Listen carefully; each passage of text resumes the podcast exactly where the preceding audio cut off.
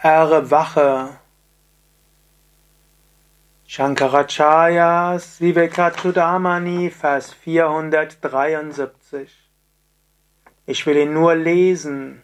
Ich will ihn dreimal lesen. Und folge dem. Vertiefe auch du dich in diese höchste Wirklichkeit, in die wahre Wesensnatur von Atman, die reine Glückseligkeit. Befreie dich von allem Irrtum, den dein eigener Geist geschaffen hat. Sei frei. Erreiche das Ziel des Lebens. Erwache. Vertiefe auch du dich in diese höchste Wirklichkeit, in die wahre Wesensnatur von Atman, die reine Glückseligkeit.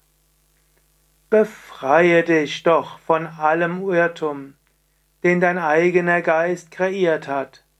Sei frei, erreiche das Ziel, erwache. Vertiefe auch du dich in diese höchste Wirklichkeit, in die wahre Wesensnatur von Atman, die reine Glückseligkeit.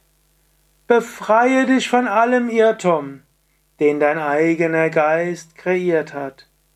Sei frei, erreiche das Ziel des Lebens. Erwache jetzt.